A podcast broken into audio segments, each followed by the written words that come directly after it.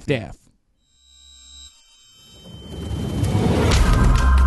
Eu sou Gisele Camargo e esse é o Anticast número 479.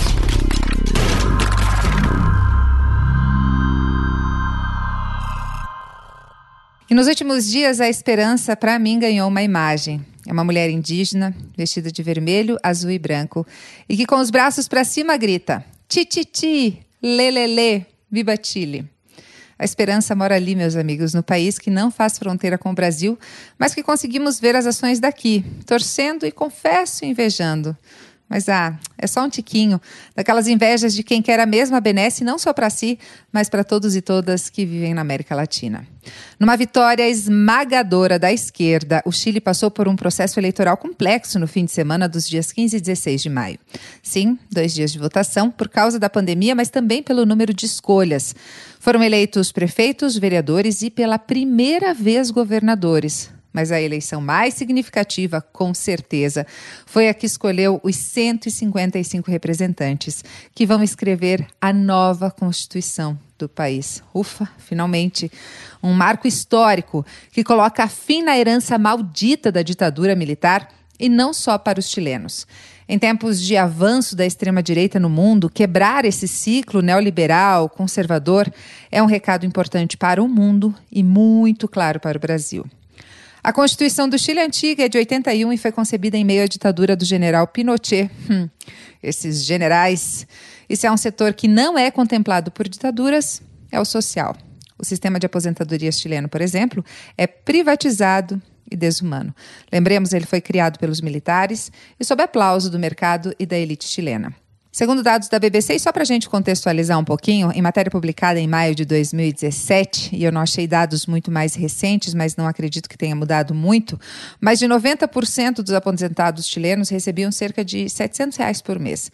Mas atenção, tem um detalhe importante: esses aposentados que ganham pouco é pouco, 700 reais por mês, né? Eles não têm acesso a um sistema único de saúde, gratuito e universal, como aqui no Brasil. E também não há fornecimento de medicamentos ou tratamentos para aquelas doenças que chegam invariavelmente com a idade. E quem é um dos grandes mentores do modelo chileno, o cérebro do processo, ele mesmo, Paulo Guedes, meu amigo. Ah, eu poderia falar muito mais sobre a economia do Chile, que é desastrosa. Como o país, tendo uma renda per capita acima dos 15 mil dólares, é extremamente desigual, com enormes bolsões de pobreza. E tendo Paulo Guedes como mentor disso tudo. Mas eu só quero que você, ouvinte desse podcast, cada vez que ouvir alguém defendendo o ministro da Economia do Brasil, se isso ainda é possível, lembre-se do Chile. Bom, bora voltar para o Chile, tá tão bom olhar para lá. Um resumão bem resumão dos últimos acontecimentos, o que rolou por lá é que parecem que eles deram ouvidos à maravilhosa Rita Von Hunt e a fala dela no programa do casal mais perfeito do Brasil, Fernanda Lima e Rodrigo Hilbert. A discussão era sobre consumo, sobre a finitude da raça humana no planeta Terra, enquanto os bilionários estão investindo em tecnologias para viver em Marte ou embaixo da Terra. Rita, que deveria ter a sua voz ecoada por cada canto desse mundo, dispara. E a gente precisa saber que é uma pequeniníssima classe, então vamos chutar um número: mil bilionários no planeta, contra 7 bilhões de pessoas. Resta saber se essas 7 bilhões de pessoas vão fazer luta política ou entregar os pontos. Né? Eu gosto sempre de uma frase da Ursula Le Guin, que é uma autora de ficção científica, que fala: o poder dos reis absolutistas, o julgo deles que era divino, é, a possibilidade deles ditarem quem sobrevivia, quem morava, o que comia, parecia que ia durar para sempre. E eles foram guilhotinados. No caso do Chile, a guilhotina foi na urna mesmo. Insatisfeitos com a educação oferecida no país, estudantes secundaristas ocuparam as ruas em 2006. Vale lembrar que a universidade pública no Chile é paga. No dia 30 de maio daquele ano, mais de 600 mil estudantes chilenos ocuparam as ruas no maior ato estudantil da história do país. O movimento ficou conhecido como a Revolução dos Pinguins por causa do uniforme utilizado pelos estudantes. Em 2011, novas manifestações nacionais e também protagonizadas por estudantes abalaram o país. O tema, novamente, é educação. A sociedade civil foi se organizando e em 2018 aconteceu o que foi chamado de onda feminista. O movimento ganhou espaço na mídia e o ocupou de maneira estratégica e trouxe à tona discussões muito importantes envolvendo gênero, equidade, violência. Vale ressaltar que o movimento feminista chileno sempre foi bastante forte e esteve presente com muita força nos momentos decisivos do país. Em 2020, o Chile explodiu, num crescente de organização e mobilização proporcionais ao acúmulo de insatisfação popular, desigualdade e injustiça. A gota d'água foi o aumento da tarifa do metrô, mas todo o resto vinha se acumulando desde a política neoliberal de Augusto Pinochet. O presidente Sebastião Pinheira chegou a afirmar que o país estava em guerra, decretou toque de recolher em Santiago e mandou o exército para a rua. Os protestos continuavam a crescer. Pinheiro então recuou, recuou no aumento da tarifa do metrô, trocou ministros e, opa, tirou a galera do exército das ruas. Mas o povo sabia o que queria e conseguiu. Na época, numa tentativa de acalmar a população, o Congresso e o presidente marcaram um plebiscito para saber se a população gostaria de uma nova Constituição. Marcada primeiro para abril de 2020, a votação foi adiada para outubro por causa da pandemia. Quase 80% dos votantes afirmaram que sim, o país deveria ter uma nova Carta Magna. Mas não só isso. Os chilenos puderam escolher também como essa nova Constituição seria escrita. Numa comissão mista com parlamentares já eleitos, a Convenção Constituinte Mista, ou com uma eleição para eleger todos os membros da comissão, a Convenção Constituinte. E novamente o povo deu o recado e mais de 70% afirmaram que queriam sim uma convenção nova e com paridade de gênero e espaço garantido para representantes dos povos originários. Tudo bem certinho e firmado em contrato. A escolha da convenção, que aconteceu no fim de semana, foi uma fragorosa derrota da direita. Apesar da união de partidos de direita e extrema-direita, o bloco não conseguiu nem mesmo a porcentagem mínima para ter o poder de veto sobre projetos com os quais não concorde. Ainda bem, né? Essa com certeza vai ser uma Constituição, no mínimo, paritária, já que 77 das 155 vagas da comissão são de mulheres e 17 vagas são de representantes indígenas. Acordos que foram firmados antes da votação, com muita luta e organização. Ah, minha gente, que exemplo, que inveja, que sonho quanto à esperança. Agora, a comissão tem nove meses para apresentar a proposta da nova Constituição chilena e o prazo é prorrogável por mais três meses. Por isso, fica aqui a minha dica para você. Quando parecer que nada tem solução, respira ah, e dá uma procurada nas notícias do Chile. É de lá que vem a esperança, num corpo de mulher indígena vestida com as cores da bandeira.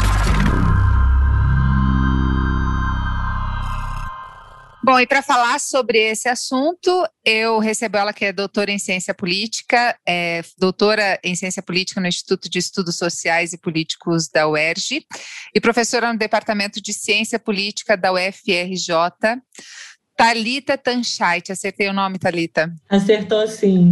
Muito prazer, obrigada pelo convite. Obrigada a você, menina. Tá na correria aí a eleição do Chile digamos que surpreendeu, assim, não talvez você que está acompanhando bem de perto, né? A gente tem acompanhado um pouquinho mais de longe, mas foi surpreendente. A gente pode dizer que a esperança latino-americana vem do Chile nesse momento, ou é só a minha empolgação de quem está meio por fora do assunto? Pode dizer totalmente. E acho que não surpreendeu só você ou pessoas que não acompanham o Chile tão de perto. Surpreendeu aos chilenos, às chilenas e a nós que fazemos análise contínua né, do Chile, porque foram resultados realmente inesperados neste último domingo. Sim, mas não é um processo é, sim, é surpreendente, assim, mas o desgaste político já era grande, assim, ou pelo menos dessa instituição política partidária que que a gente tem como referência, né? Com certeza. É, o Chile, desde a sua transição à democracia, desde 1990, ele se organizou em torno de duas coalizões político-partidárias. Uma coalizão de direita, que é chamada de Chile Vamos, no passado foi chamada de Aliança, e uma coalizão de centro-esquerda, que é a conhecida ex-concertación. Essas duas coalizões estruturaram a dinâmica política chilena até esse domingo. E essa foi a grande surpresa dessas eleições. Por quê? Porque já se sabia que estas coalizões estavam perdendo força. Nas eleições presidenciais de 2017, nós já tivemos novos atores entrando no parlamento e uma candidatura presidencial que correu por fora dessa coalizão da jornalista Beatriz Sanches, que terminou sendo bem competitiva, terminou ali na eleição de 2017 com 22% dos votos, se eu não me engano. Em 2019, né, neste outubro chileno, em que a população foi de forma massiva às ruas. Este desgaste da política tradicional ficou muito latente e muito evidente. Esse mal-estar, né, com a forma como a democracia operou no Chile nos últimos 30 anos, já estava ali presente com muita força, mas, ao mesmo tempo, estas duas coalizões são poderes, né? São elites políticas, econômicas, culturais, não só partidárias, muito tradicionais, muito estabelecidas. É, então, não deixa de surpreender essa perda de força. É, nisso a gente pode, ah, de uma maneira na América, óbvio que cada país tem muitas suas peculiaridades, né? O Chile é, tem uma constituição ainda da época do Pinochet, mas ao mesmo tempo foi muito mais exemplar no na repressão, a, a, a, questão dessa glória à ditadura que a gente vê no Brasil, justamente por ter feito um trabalho melhor nesse sentido, assim. Mas tem uma coisa que a gente vê, essa questão da classe dominante, né, das famílias, da, da oligarquia, e a gente vê isso, isso também, isso também está posto nessa eleição, né? A população do Chile não está mais muito contente em aceitar, é, principalmente nesse momento de pandemia, de crise, de recessão, de aceitar essa desigualdade, né? Exatamente. A grande questão do Chile é que após a transição à democracia, ele foi vendido como um modelo de sucesso, né? Como um país Alô, que... Paulo Guedes. É, alô Paulo Guedes, exatamente. Então, como um país que todos nós latino-americanos deveríamos olhar, né, e deve, deveríamos ter em nosso horizonte. E esta foi uma mentira muito bem contada. É fato que houve crescimento econômico no Chile nas últimas décadas. É fato que houve redução da pobreza no Chile nas últimas décadas. Mas existe um Estado chileno legitimado pela sua Constituição que é perpetuador de desigualdades muito abissais nesta sociedade, né? Então, o Chile, por exemplo, é o único país do mundo em que a água não é um direito fundamental, em que os recursos hídricos não são considerados um direito fundamental, em que não existe um modelo de aposentadoria que seja público. As pessoas são reféns da aposentadoria privada. Se você visita o Chile e você caminha pelas ruas, você vê que os camelões, os vendedores ambulantes, são idosos. O mesmo vale para o modelo educacional, que foi reformado no, no último governo da Bachelet, entre 2013 e 2018, mas que permanece sendo um modelo de corte privado. Né? A principal universidade pública chilena é paga, e o valor dessa mensalidade seria o equivalente a uma das nossas PUCs, né? Uma PUC Rio, por exemplo. E isso é um motor de desigualdades muito evidentes no Chile, né? De dois Chiles. Um pequeno Chile, que é justamente o Chile onde vive, estuda e trabalha este establishment político tradicional, e um outro Chile que nunca se viu espelhado nas instituições representativas. Eu sempre me perco, Thalita, eu faço todo um roteiro aqui, gasto um tempo, e aí eu vou, vai, a gente vai emendando um assunto no outro, né? Mas tá, calma. Queria começar falando da esperança do Chile. Fiquei bem feliz porque eu tava me achando meio bobinha, assim, porque eu realmente fiquei muito feliz, principalmente quando eu vi a entrevista da prefeita da prefeita de Santiago, ela é filha de brasileiro até, eu pesquisei o nome dela, esqueci. Graci. Isso, maravilhosa, assim, eu fiquei muito emocionada, foi um negócio que me fez muito bem, assim, a gente anda num processo de poucas coisas nos conseguem dar esperança, assim, me deixa muito feliz. Vamos falar um pouquinho desse pleito, foi uma eleição complicada, né, houve votação para essa formação da nova constituinte, da, da para essa para essa nova Constituição, mas também houve votação para governadores, vereadores e prefeitos, isso? Governadores, vereadores e prefeitos, isso, isso tá. mesmo. Foi a primeira eleição é, para governadores do Chile. Até então, os governadores eram indicados pelo presidente, mais um legado de Augusto Pinochet. Sim, que cai por terra, né? É isso aí, a mudança, os ventos mudam, né? É, bom, teve também uma alta abstenção nessa eleição, e eu li muitos materiais que mostra que desde que o voto se tornou voluntário em 2012, me corrija se eu estiver errada, a participação das eleições diminuiu muito, né? Nas penúltimas eleições municipais, em 2016, foram 36% dos chilenos que saíram para votar. É, como é que ficou essa questão nessa eleição? Sim, as eleições municipais elas sempre tiveram uma baixa participação eleitoral, né? Nas últimas eleições presidenciais, a participação eleitoral em segundo turno foi de 40%, que é mais ou menos o que aconteceu neste último domingo. O que se esperava, né?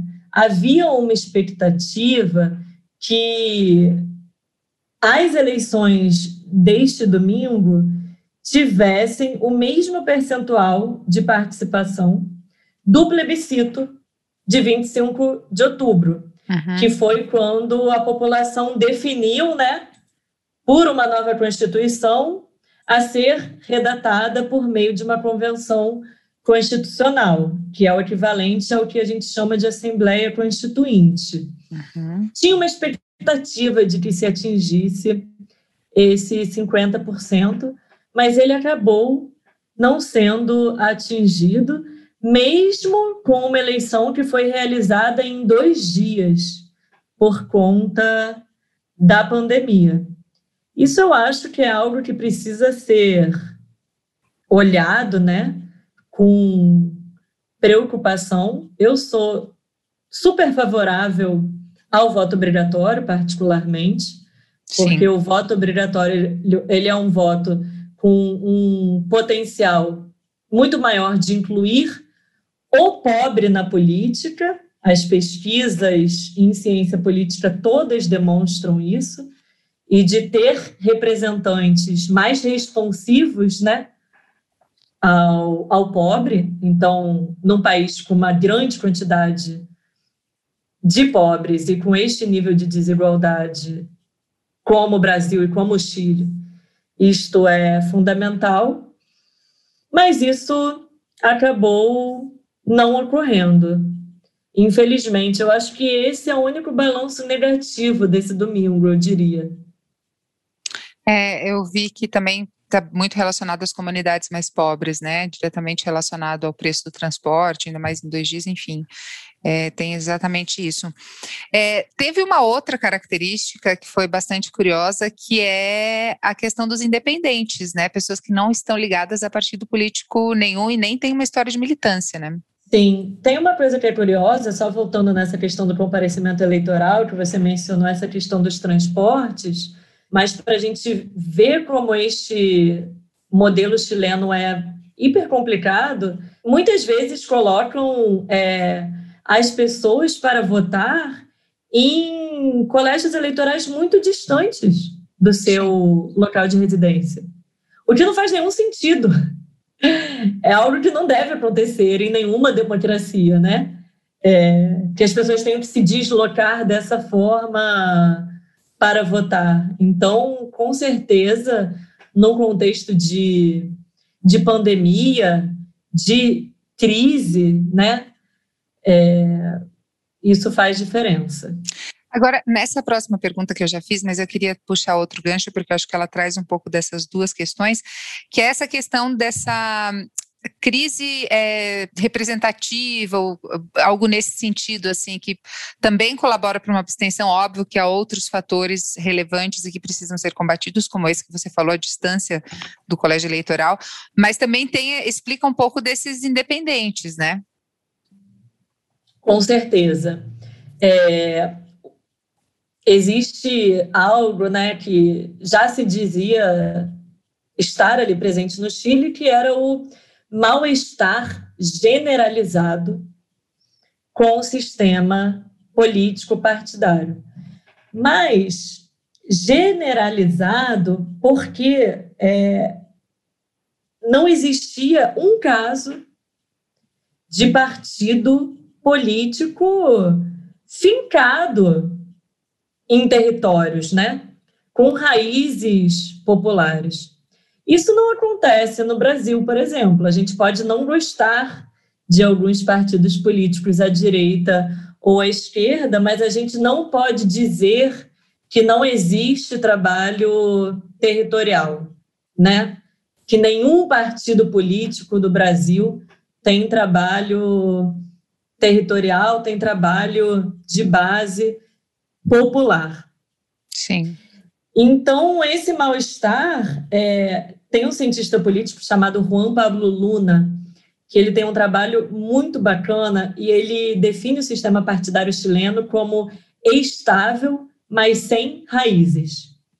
Eu acho que é uma definição perfeita para o que ocorreu no Chile até 2017, que é quando começaram a ocorrer fissuras é, e uma nova coalizão surgiu, que é a Frente Ampla, uma coalizão de centro-esquerda, o Partido Comunista, que é um partido com muito trabalho nos territórios, passou a ganhar força e que foi completamente alterado é, agora em 2020. A gente tem que ver que um componente muito fundamental de, desta eleição agora é o voto anti-establishment, né? O voto contrário às elites políticas tradicionais, mas um voto de castigo muito contundente à direita especificamente, que foi a maior derrotada destas eleições, sem dúvida nenhuma. Pinheira fez uma fala nesse sentido, né? Mostrando que ah, a gente não está entendendo, a gente está muito descolado do que o povo quer e tal. Bom, porque quer também, né? Porque o, Chile a gente teve 2019, como você falou, mas a galera, principalmente os estudantes, eles estão na rua faz tempo, assim, né? Tipo, a força estudantil é, pode ser bem correlacionada a esse processo que agora nos enche de esperança, né?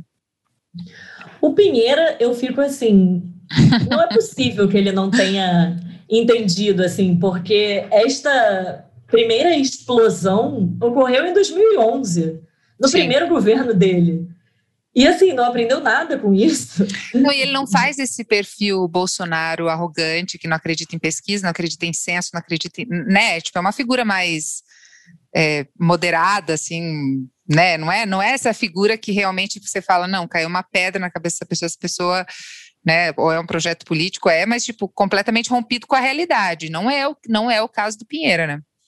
Não, ele, ele, se a gente for, eu sempre gosto de fazer comparações com o Brasil para que as pessoas, né, vejam um pouco o perfil. Se a gente for comparar, ele seria um político da direita tradicional brasileira, uhum. um, do PSDB, né? Seria um político tradicional do, do PSDB. Um empresário hiper bem sucedido, né? um dos homens mais ricos do Chile, e o partido dele tampouco é o partido que está mais à direita é, na, na política chilena. É muito curioso, porque no dia, num dos principais dias das manifestações, em outubro de 2019, é, o Pinheira estava, tem foto disso, numa pizzaria no bairro mais caro do Chile, jantando e tomando vinho com a sua família, enquanto tinha um milhão de pessoas na rua. Então, é assim, meu amigo, você é presidente do seu país, sabe? Como é que quando assim? realmente não, não importa, sabe, tanto faz. Tá, vou continuar, vou sair, vai, o que, que vai rolar, né? Tudo bem, né? Tranquilo. É isso aí. E agora ele está com 9% de aprovação. É o mínimo histórico de aprovação presidencial chilena. Sim. Então, e, e, e, aí, falando nessa, nessas próximas eleições presidenciais, 2020. Agora. Agora? É, no final de 2021 final de 2021. E aí como é que fica? Por exemplo, a prefeita de Santiago, ela pode concorrer? Eu li que, que, é, que não é ela o principal nome, né, para concorrer com Pinheira. Não, o Pinheira não pode concorrer, porque não tem reeleição no Chile. Ah, é verdade. Mas com o e... partido, com essa direita. Então, é, o que, que a gente tem um pouco é, pós esse domingo, né? Temos uma direita muito enfraquecida. A grande, o grande temor das eleições do último domingo é que a direita fosse ter poder de veto no, na Constituinte. Uhum. Se ela alcançasse 33% das cadeiras, ela teria esse poder de veto e ela ia basicamente é, congelar qualquer matéria de teor progressista que fosse submetida à votação nessa, constitu nessa constituinte. Uhum. Até domingo à tarde, todos os analistas diziam que ela alcançaria esse poder de veto, que ela teria inclusive 40% das cadeiras. E ela teve, estou quase certa, apenas 24%. Eu acho que eu anotei aqui, mas foi, foi bem, bem abaixo do que seria necessário para poder ter essa, essa questão do veto. Bem abaixo. Ela ficou muito entrincheirada, né? Ela não soube ler o país. E aí, o que, que aconteceu quando ela não soube ler o país? Ela se fechou mais ainda em si mesma. Então, ela se fechou nos seus círculos de elite, não só política, mas de elite econômica. Quando Sim. isso ocorre, ela tem esse péssimo desempenho eleitoral, que é muito parecido com o percentual da população que votou rechaço na, nas eleições, né, no plebiscito de outubro de 2020, e ela complica muito a vida dela. Do outro lado, o que nós temos, né? Temos uma coalizão de centro-esquerda, que eu vou chamar aqui da velha esquerda, tá? Uhum. Da velha centro-esquerda, que tampouco foi muito bem. Também sofreu um baque, né? Sofreu um baque. Tem dois partidos principais nessa coalizão, que é a ex-concertação. Os socialistas e a democracia cristã. Os socialistas tiveram alguma resiliência. A democracia cristã elegeu apenas um constituinte, é, que é o seu presidente. Eles tiveram o pior desempenho eleitoral desde 1955.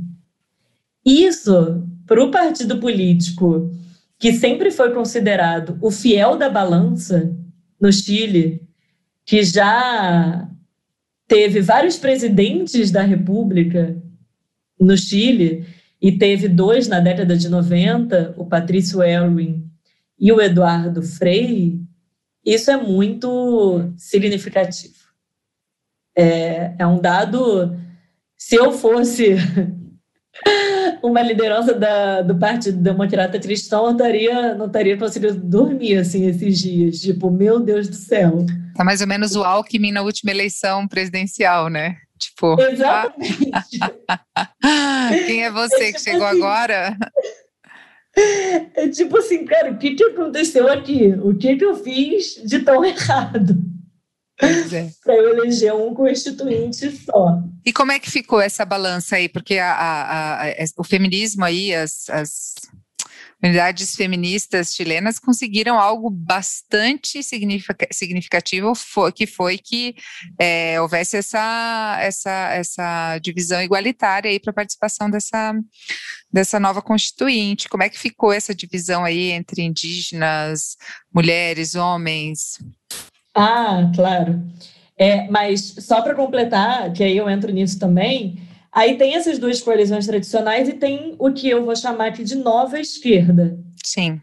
E que foi um pacto que se saiu muito bem na Constituinte, do Partido Comunista e da Frente Ampla, que apresentam duas candidaturas bem competitivas às eleições presidenciais mas que ainda concorrerão em primárias. Não se sabe se de toda a oposição ou se só deste pacto político. As duas candidaturas são Gabriel Boric e Daniel Radwe. Gabriel Boric é deputado e Daniel Radwe foi reeleito neste domingo é, prefeito da comuna de Recoleta, que é na região metropolitana de Santiago. Bastante importante também, né? Bem importante e um, uma trincheira histórica do Partido Comunista, onde eles são fortes há 80 anos. Um lugar muito antigo deles, mas que eles há muito tempo não tinham é, a prefeitura, a comuna, foi recuperada recentemente. Legal. Essa. E, e aí, o que, que eu quero dizer com isso também, né?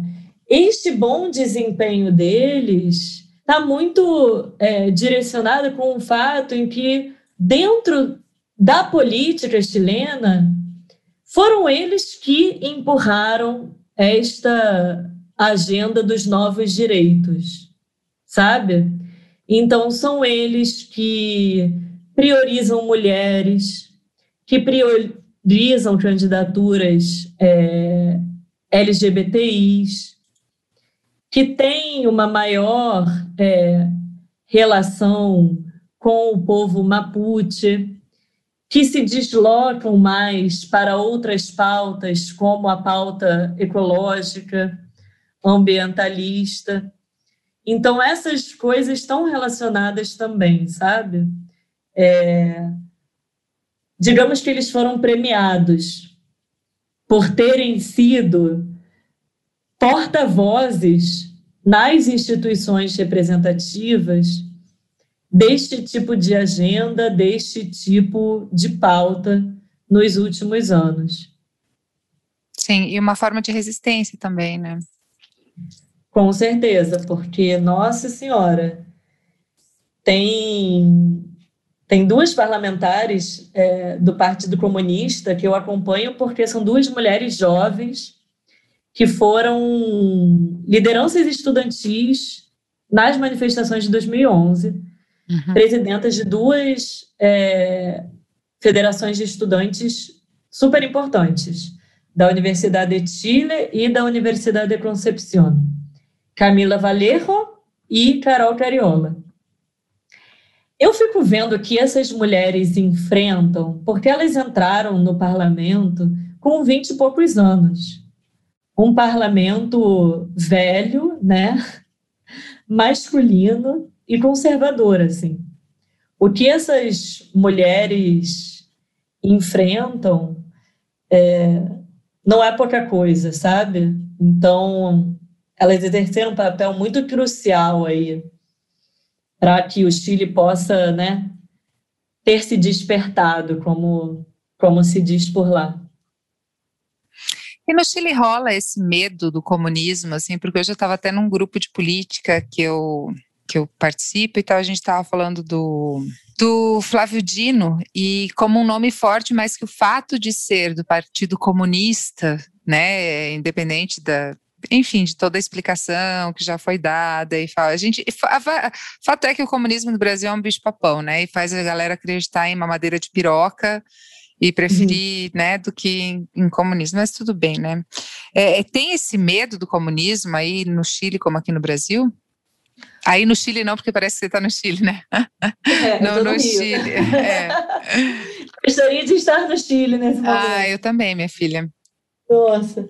Então, é, Gisele, o, o anticomunismo é um bicho-papão na América Latina. Uhum. Não é uma exclusividade de nenhum país, né? Uhum. O anticomunismo é um fantasma que paira sobre todos os nossos países. Eu estava vendo um dado, por exemplo, sobre o segundo turno das eleições no Peru, né? Uhum. Eles vão ter segundo turno em breve. E o anticomunismo vai ser uma variável muito relevante por lá. E se a Keiko Fujimori, filha do ex-ditador, né? Uhum. Fujimori, conseguir ser eleita, é, isto entra na conta que ela conseguiu taxar o adversário como comunista. Então, estou fugindo um pouco, mas só para dizer que isso é uma coisa bem generalizada, assim. Ai, foi ótima e, explicação. É, é uma coisa totalmente generalizada, é uma propaganda da, das ditaduras militares que perduraram até hoje, né? Esse pânico moral uhum. em torno do, do que seria o comunismo, né? Porque muitas coisas do que eles nomeiam como comunismo está longe de ser comunismo. Na maioria dos casos é uma social-democracia e às vezes capenga, né? Sim. Mas é, tudo bem. Só que sobre o Chile especificamente, o Chile deve ser o país onde este bicho-papão é mais forte. Muito mais forte. Porque a ditadura militar, ela instaurou o paradigma neoliberal com muita força no Chile. E aqui é, é importante a gente compreender, eu acho, o neoliberalismo não apenas como modelo econômico, né? Sim. Mas o neoliberalismo como um modo de vida, de organização das nossas dinâmicas econômicas, sociais, políticas, culturais. A meritocracia, por exemplo, é um valor que começa a ser é, questionado no Chile muito recentemente. O mesmo para o individualismo, o mesmo para a supremacia do mercado, sabe? Então, qual que é o, o oposto de neoliberalismo, né? Que eles colocaram? É comunismo. Então, se estava dando tudo certo, é, como eles venderam, que eu dizia no início, o nosso oposto é a pior coisa que existe no mundo. E, claro, toda aquela propaganda também existe lá. Que comunista come criancinha, né?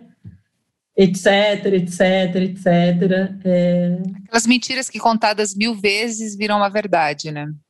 E o Partido Comunista Chileno é o partido comunista que mais foi perseguido é, na América Latina, eu tenho quase certeza disso.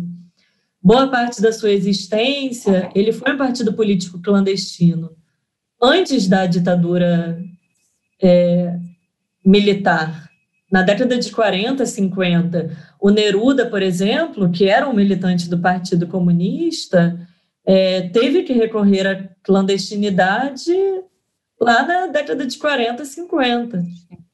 Então, sempre houve muita perseguição a comunistas. E na, na ditadura militar, eles não deixaram praticamente nenhum para contar história, né?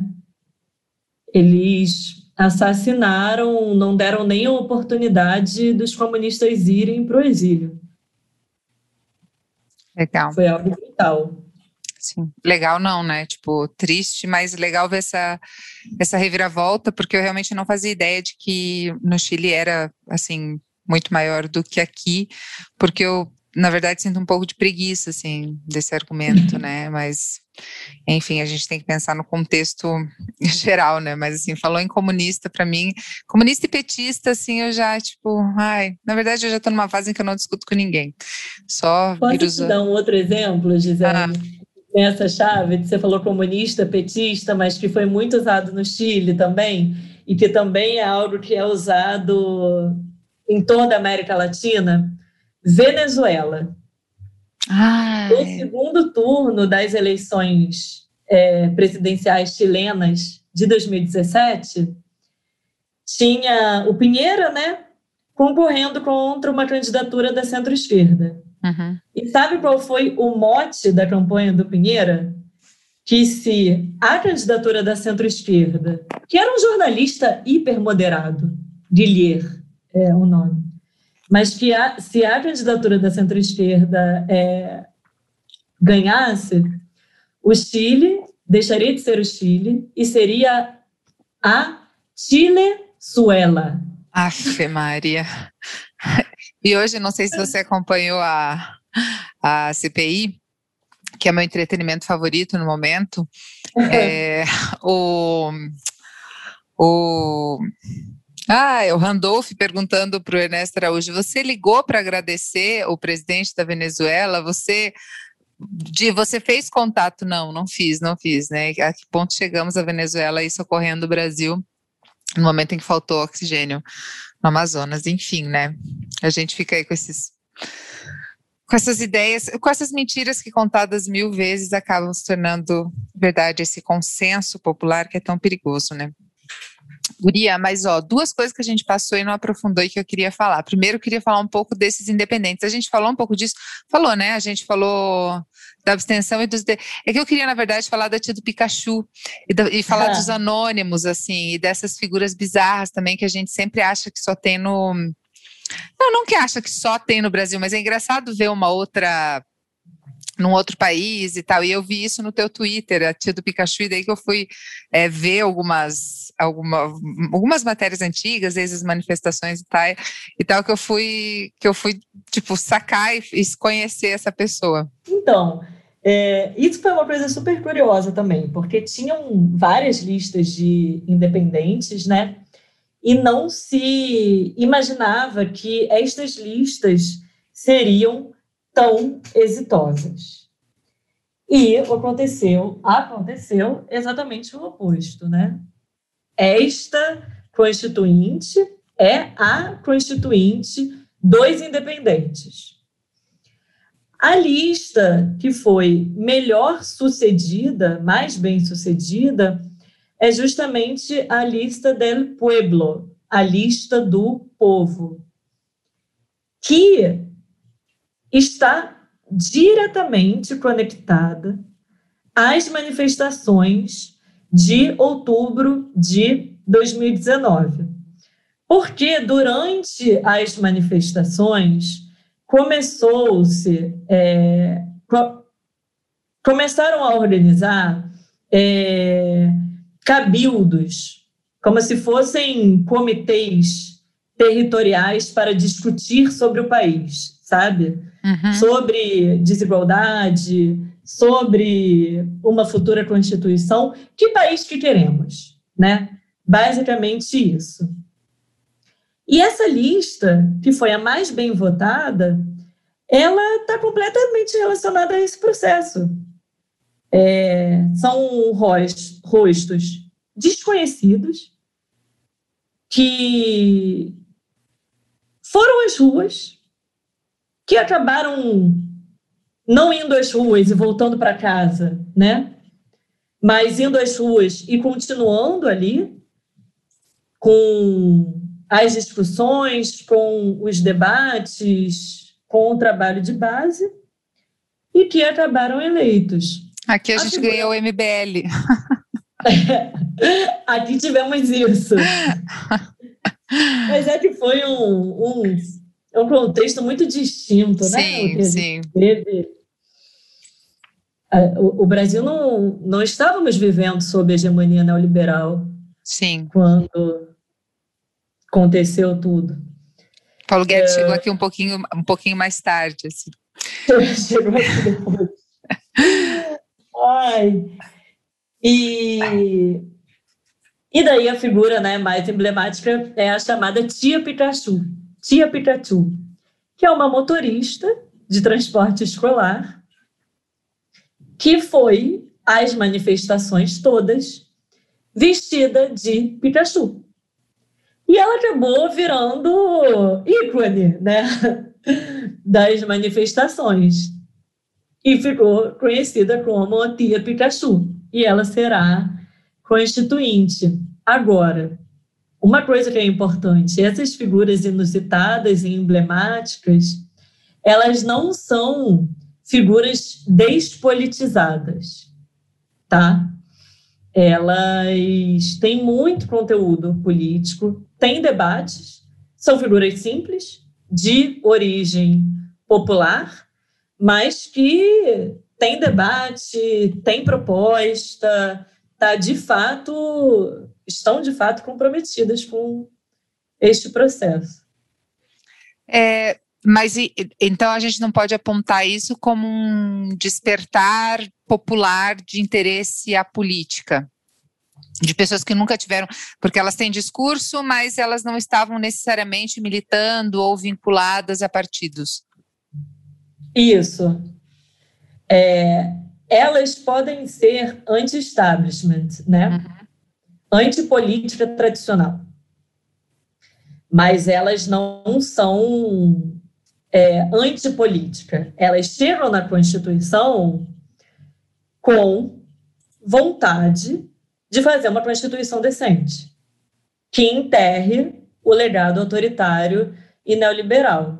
Saiu uma pesquisa hoje, por exemplo, sobre o perfil e o que pensam os constituintes chilenos, e a gente vê, por exemplo, que 70% dos constituintes é a favor de que o Chile passe a ser um Estado plurinacional.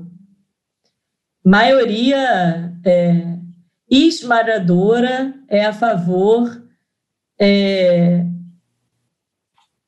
do erguimento de uma estrutura de bem-estar social em educação, saúde, é, previdência, equidade de gênero. É, eles estão inserindo é, na Constituinte a discussão sobre igualdade salarial entre homens e mulheres.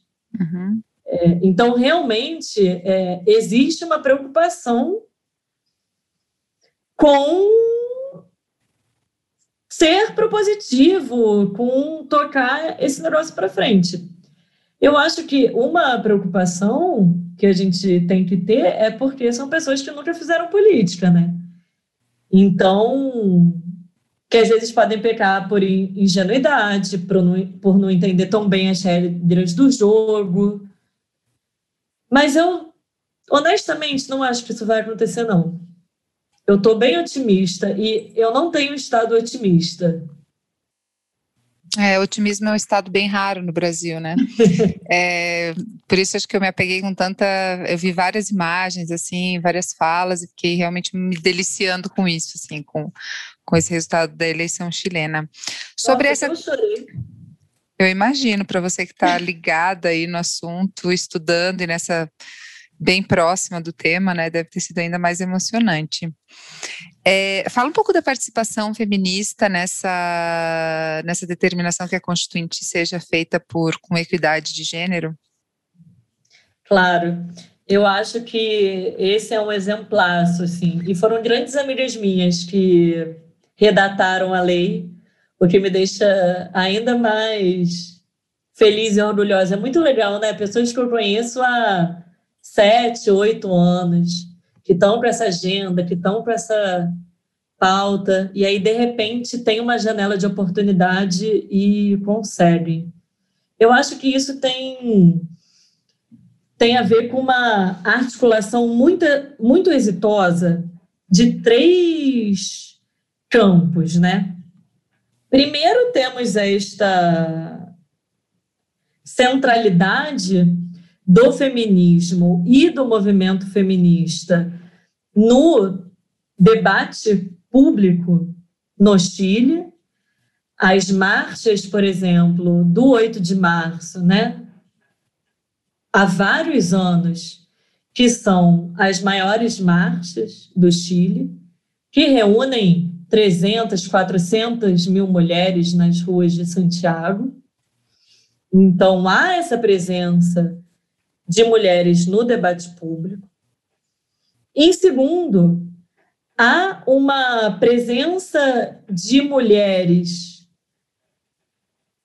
afins alguns debates caros ao feminismo no legislativo, então, parlamentares à esquerda e à direita, que têm essa perspectiva de gênero, e isso foi muito impulsionado nas presidências da Michelle Bachelet.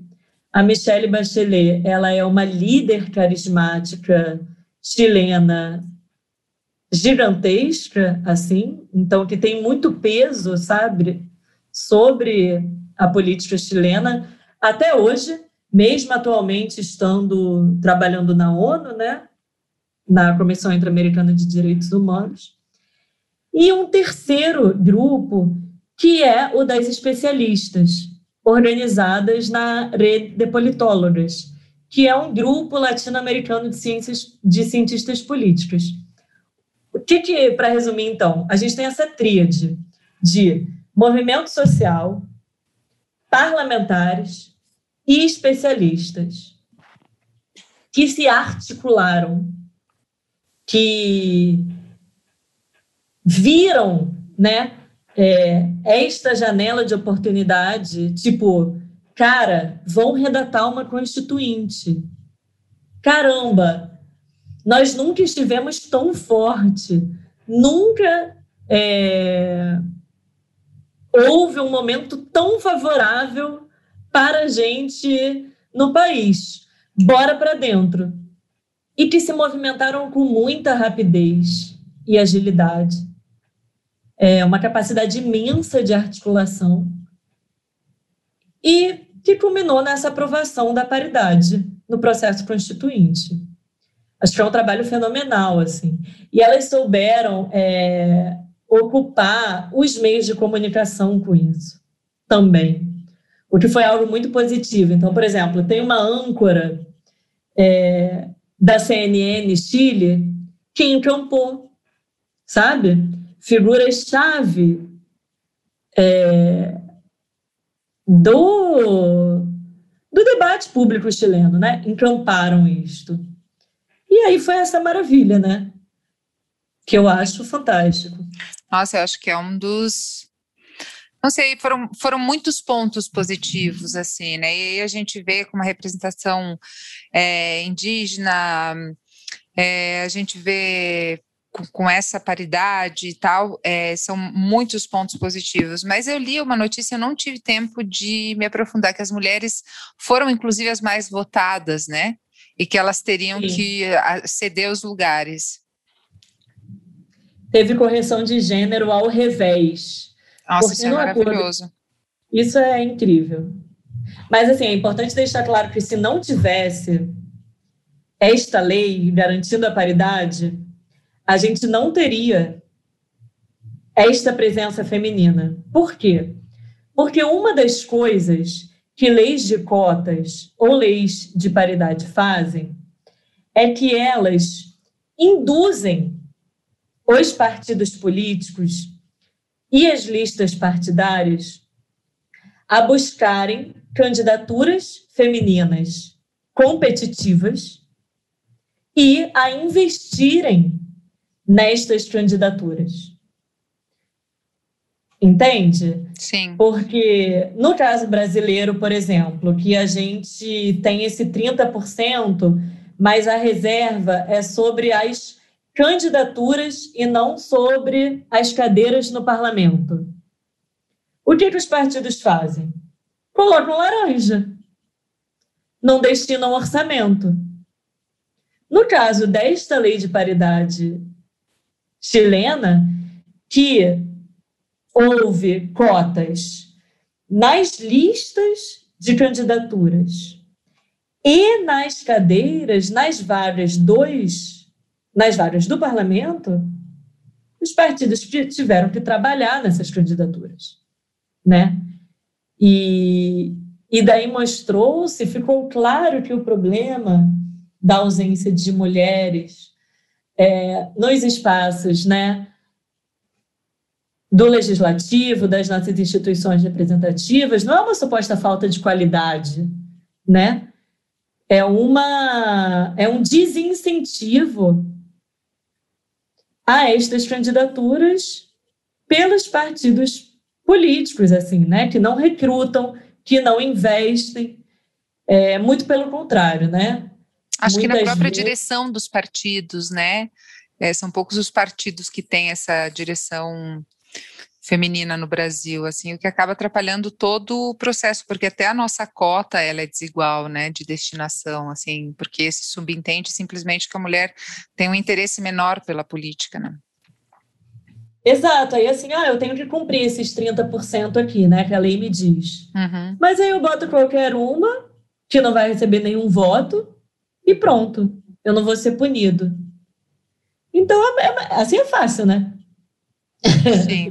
então faz. É... Porque mesmo com todos os incentivos, já é muito mais difícil para uma mulher concorrer a uma carreira ou trilhar um caminho, uma carreira política pelos motivos de desigualdade de gênero dentro de casa já, né? Porque atrás de um homem aí bem sucedido tem com certeza uma mulher que está administrando todo o resto e no, no, no contrário. Acho que só o marido da Jacinta Arden mesmo, né? tem sempre uma mulher fazendo o trabalho doméstico e do cuidado com os filhos, né? Sim. É uma questão muito profunda, assim. E, e essa questão da paridade, eu acho que, nossa, é muito. É realmente muito positivo, né?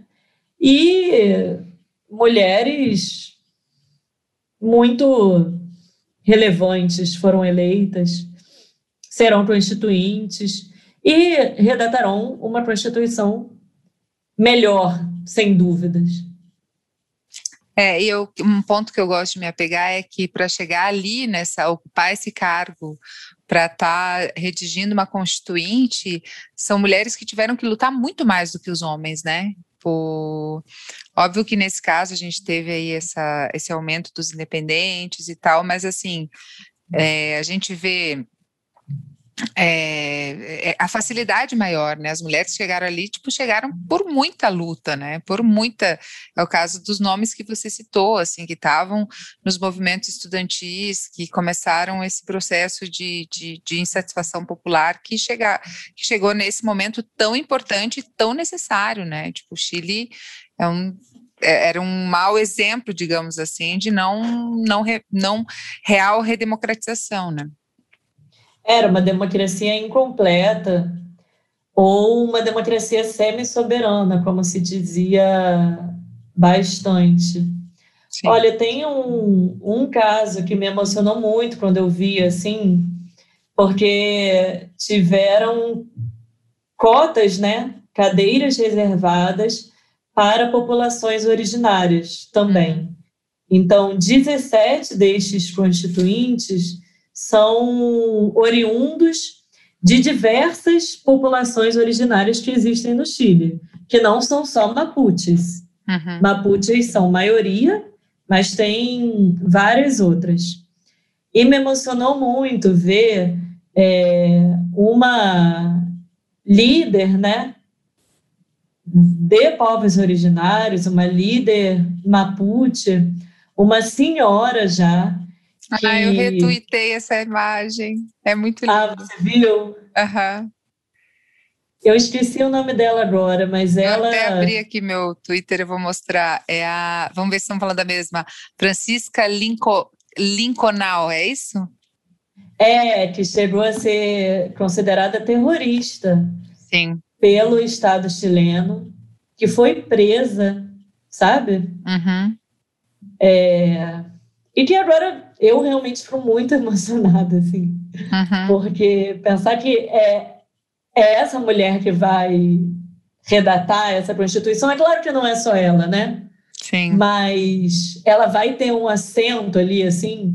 Isso é um acerto de, de contas com, com a história que eu considero, nossa, muito emblemático. É muito emocionante. Esses tempos eu entrevistei a Luísa Erundina, que é uma mulher que eu admiro muito, assim, eu tenho paixão, eu brinco que ela é minha amiga realmente, porque a gente troca WhatsApp. É, e eu falei muito com ela sobre essa tristeza, assim, porque no caso da Francisca, ela viu a história mudar realmente, assim, a, a Erundina viu mudar em alguns momentos, óbvio, né, viu o processo de redemocratização, de abertura, e daí vê de novo o Brasil atolado nessa nesse momento que a gente não consegue nem definir ainda. A gente vai precisar de um tempo para poder olhar para tudo isso que a gente está vivendo, né? Com mais cautela, assim. E ela fala muito da esperança e que se fosse para ter um resultado agora, não faz sentido para a vida política, né? Que você faz realmente para um, um futuro melhor, assim. E quando eu vi essa imagem da Francisca, me lembrou muito Erundina, assim, porque é uma imagem bonita. Não sei se ela e mais três mulheres ao lado dela, todas vestidas de maneira característica, assim, é uma foto muito imponente, sabe? Eu fiquei muito emocionada também. Foi a primeira imagem que eu vi sobre a, a eleição no Chile a Constituinte, assim, é realmente muito emocionante, muito emocionante, né, dá um, um, um quentinho de esperança, assim, no coração. É, para a gente não se delongar muito, uma coisa que eu li, assim, alguns especialistas meio reticentes, eu acho que faz sentido, embora o meu coração vagabundo não queira saber de possibilidade de dar errado, assim, tudo que eu quero é achar que vai ser lindo, e que o Chile vai ser o centro do mundo, e meu Deus, todo, e daí vai ser uma onda de, de melhoria, e o Brasil vai entrar, e sabe, assim, tipo, mais ou menos Xuxa contra o Baixo Astral, sabe? Tipo, vai ser isso. Mas eu vi alguns especialistas falando sobre a possibilidade de uma frustração, assim. Você acha que pode rolar? Porque a expectativa está bem alta e, aliás, é uma expectativa de anos, né? Ela não só está alta, como ela está acumulada, né? Você acha que pode, em algum momento, dar alguma coisa errada?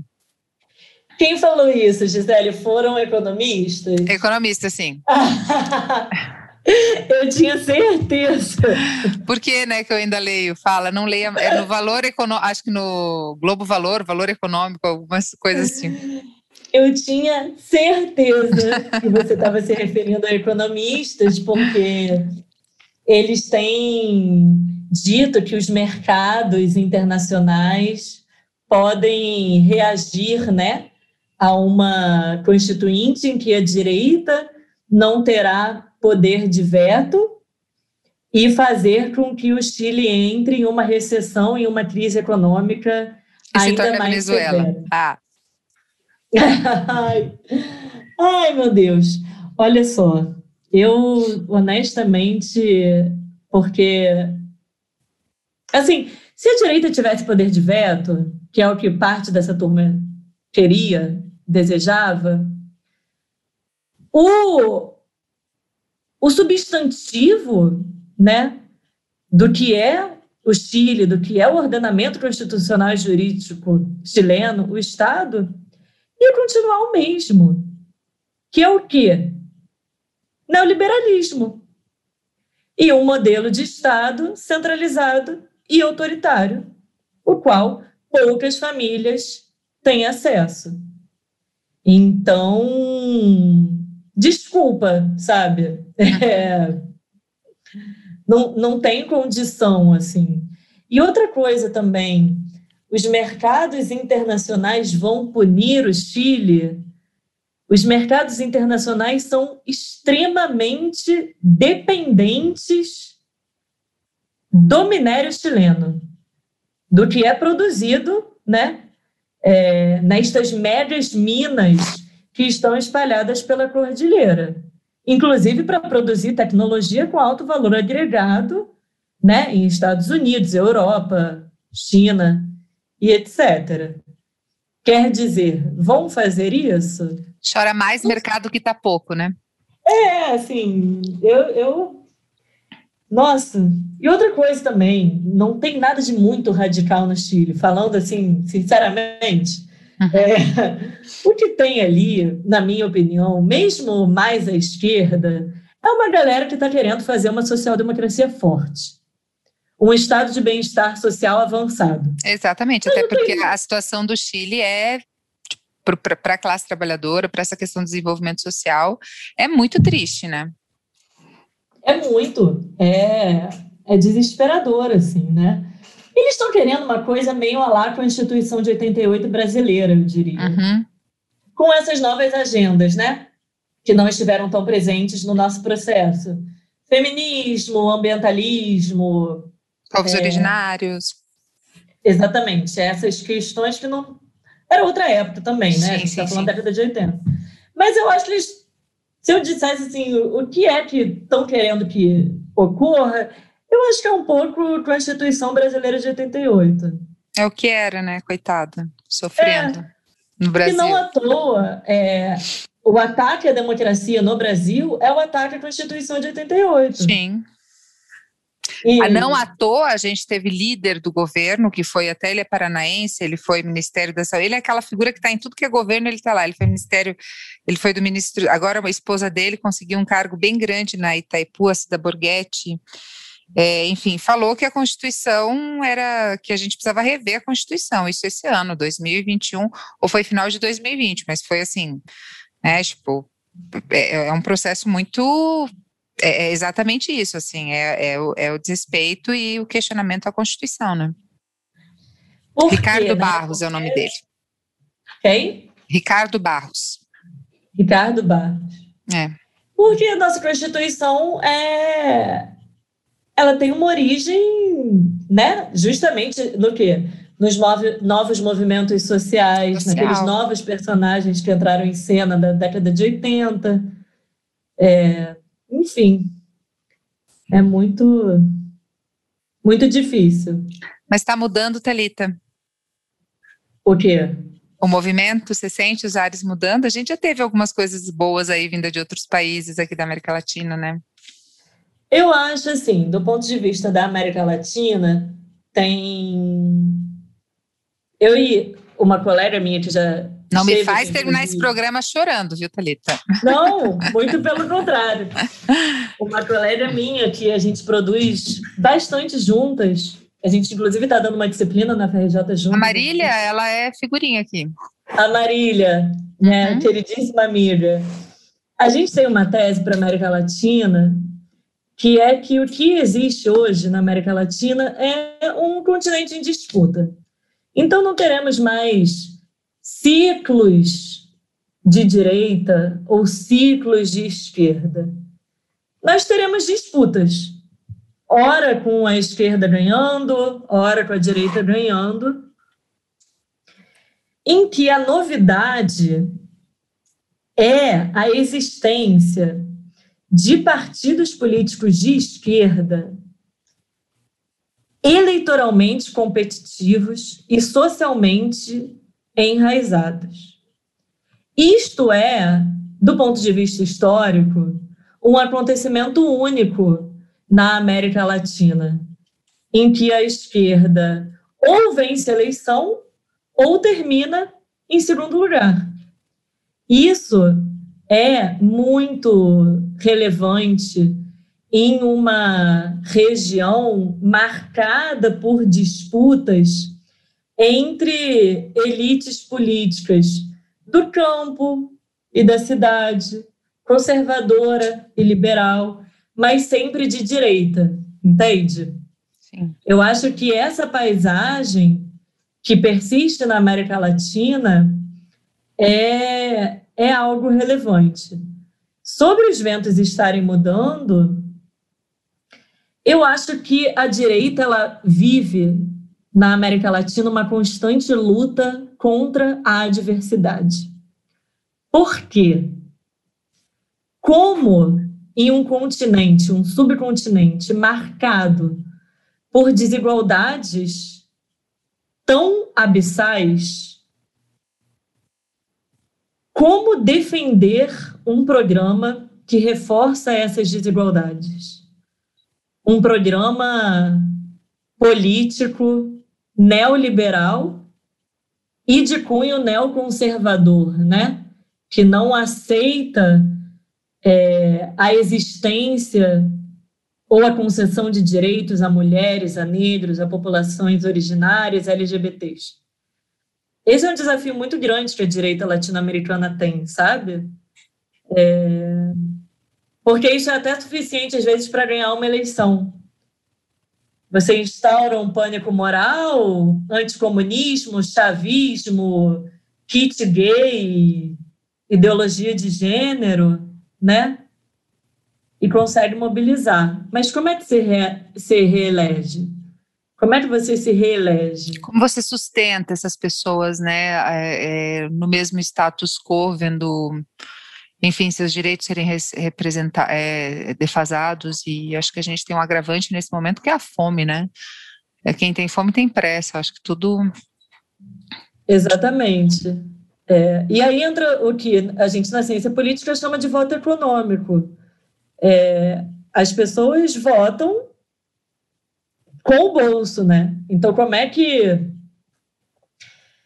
dar este voto para alguém que só piora o seu bolso?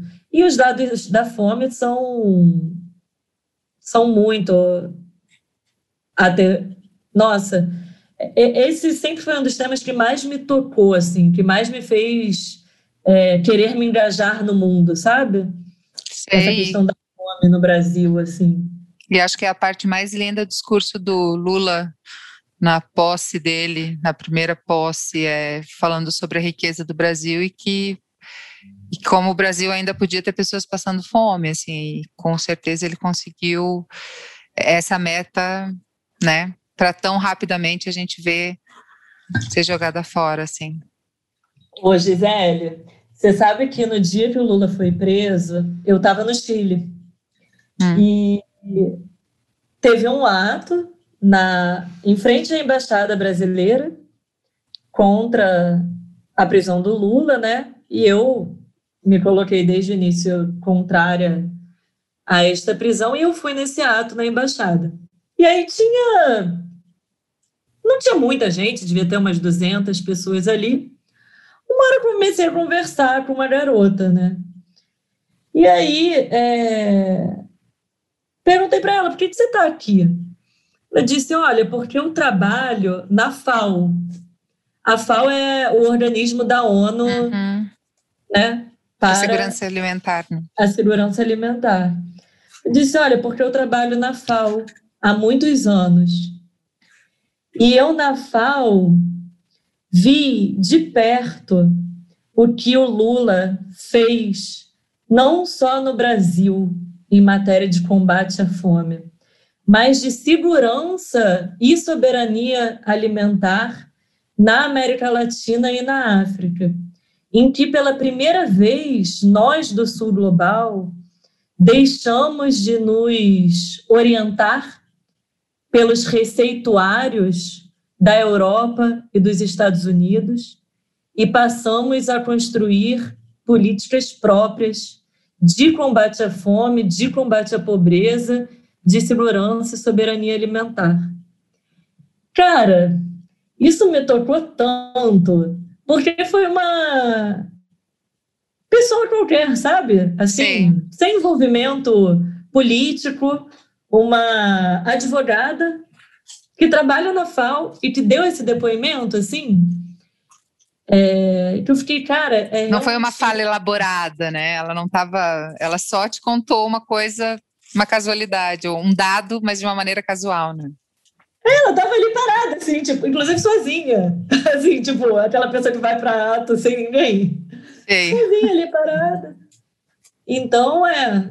Nem sei mais porque eu falei isso, mas é porque foi Chile, Brasil, Lula. É fome. A gente está aí olhando as coisas, as esperanças. Não, a gente falou da fome, você falou, eu falei que foi uma das coisas mais bonitas que eu ouvi no discurso do Lula, que realmente ele fez um trabalho positivo, né? Todo mundo sabe aqui da minha simpatia é, do Lula, não é uma coisa que eu que eu esconda, ou enfim, que eu preciso esconder. Todo mundo sabe também que eu acho que para o processo democrático seria muito legal a gente ter uma terceira via, né, que não...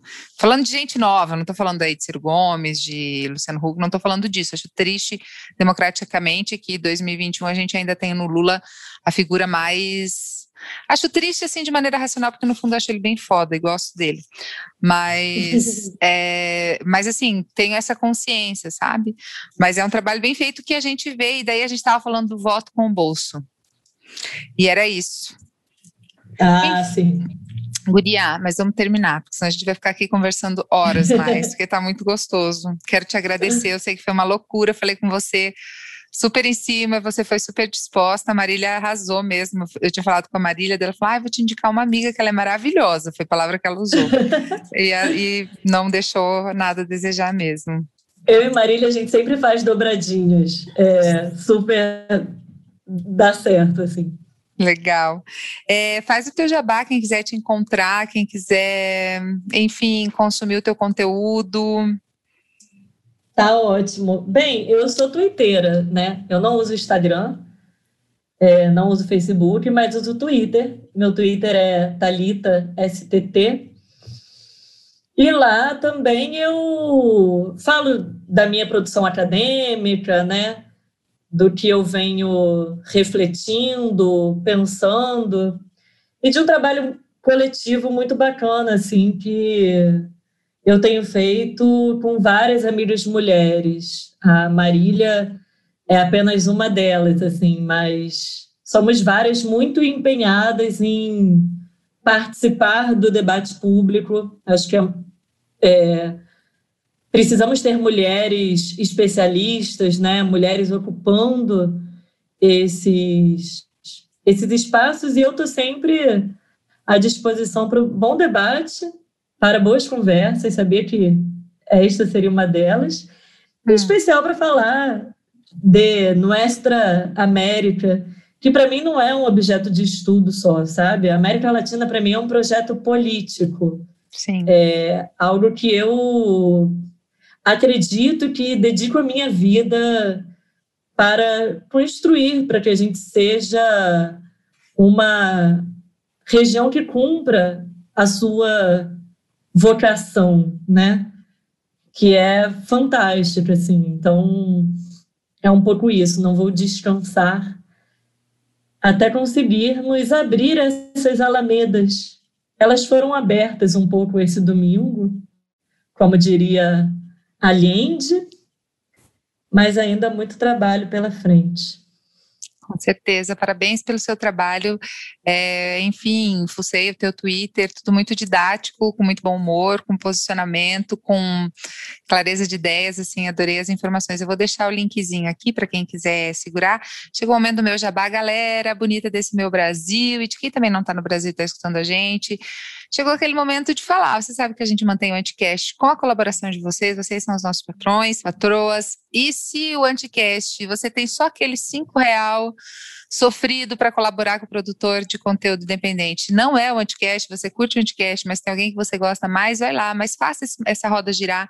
Apoie quem está aí colocando as notícias, colocando as informações de uma maneira independente, que não tem rabo preso com ninguém, que está fazendo. Não estou criticando a grande imprensa, mas assim, a gente realmente traz uma informação de qualidade, não viciada e com muito mais humor para você, por que não? Então entra lá no nosso site e colabora se o Anticast for, mas se não for, tudo bem, escolhe e só faça essa roda girar mesmo. É o meu apelo sempre aqui para você, ouvinte, que faz desse podcast um podcast muito querido. Muito obrigada pela presença de você até aqui.